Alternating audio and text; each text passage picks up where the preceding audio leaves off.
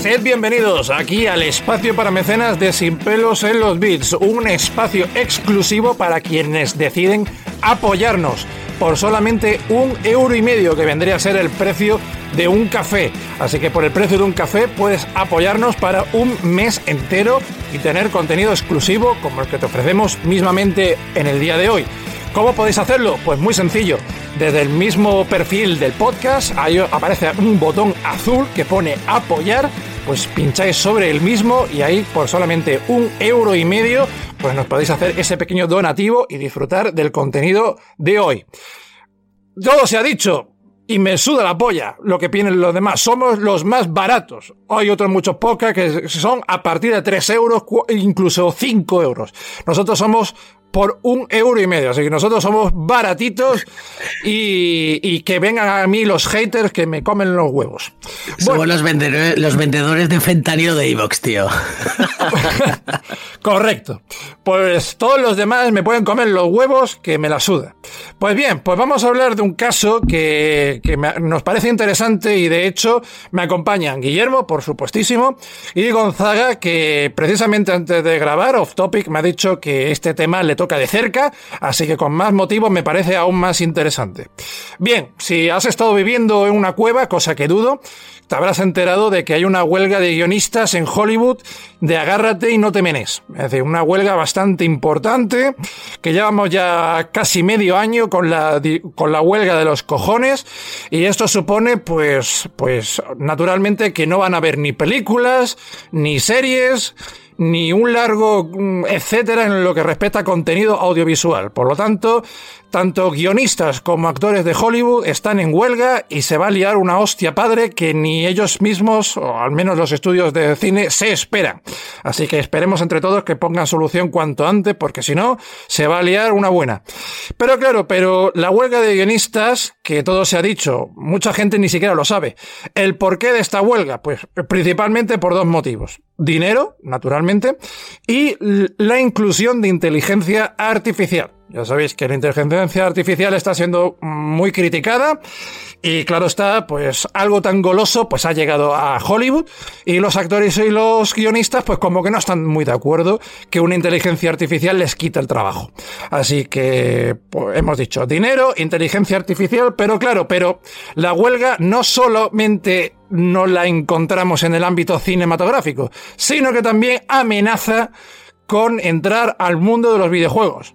Porque no, amigos, no, los personajes que vosotros veis en los videojuegos no son meras, meros avatares virtuales. Detrás de esos muñequitos hay actores de verdad, actores de carne y hueso interpretando papeles. Entonces, los propios actores que intervienen en los videojuegos, así como los guionistas e inclusive los desarrolladores de videojuegos, amenazan con ir a la huelga.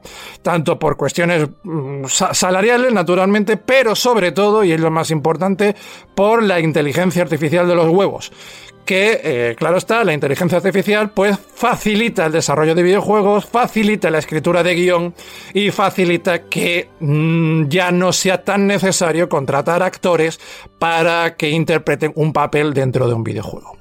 Bueno, pues hablemos de esto largo y tendido. Empezamos, Guillermo.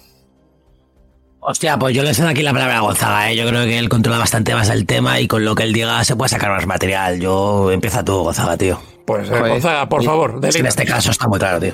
Eh, también ampliar un poco a lo que ha comentado Iván, que se va, que va a haber más, aparte de todos los actores, que ya pues afecta al ámbito del cine de animación por el tema de actores de doblaje y afecta al tema de videojuegos también por el tema de actores de doblaje y captura imagen y etcétera, etcétera sino que también se, se van a poner en huelga, eh, ya es más que sabido que, que, sobre todo en Marvel y en Disney, pues los artistas de FX pues están siendo bastante explotados, que ya se confirma que seguramente se pongan en huelga y esto pues seguramente derive en que tanto animadores eh, como pues gente de videojuegos que también se dedica a la animación o también a modelado etcétera pues que también se pongan en, en huelga pues todo esto derivado de, de la huelga de actores. Es como pues una bola de nieve que ha ido y pues ha ido cogiendo a todos, pues a todos los que se querían quejar, pero no tenían la iniciativa y ya, ya la ha habido y han visto que ha habido movimiento y ha habido consecuencias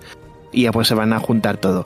Y lo que comentaba Iván de que me afectaba a mí es porque pues, mm, pues prácticamente el, el 80% de mi trabajo pues eh, se dedica a eso. Yo soy artista audiovisual, he estado en cine, cine y animación, también estoy haciendo videojuegos, no estoy tanto en eso, pero espero volver algún día. Y pues eso me ha, pues, me ha afectado y imagino que me, ha, que me afectará.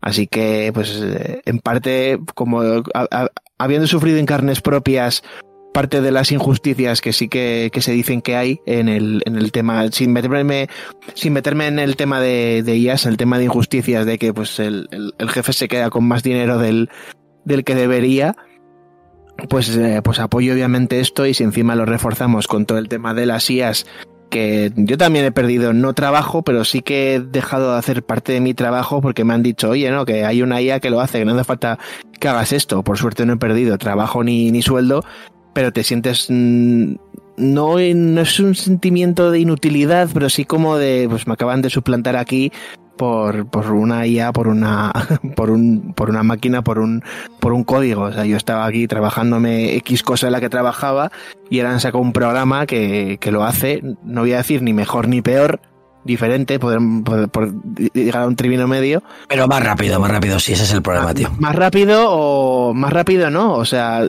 eh, más rápido no, o sea, que tu jefe mm, se lo ahorra o, o, el que se encargue de hacerlo se lo ahorra y, y, puede interactuar con en vez de con una persona que a lo mejor no le pillas en su horario o tienes una idea y no está que, que tú que el que se encarga de eso en vez de, de en vez de decírtelo a ti y especificártelo a ti, que coge el tío y, pone sus directrices para lo que quiera y, el programa lo hace.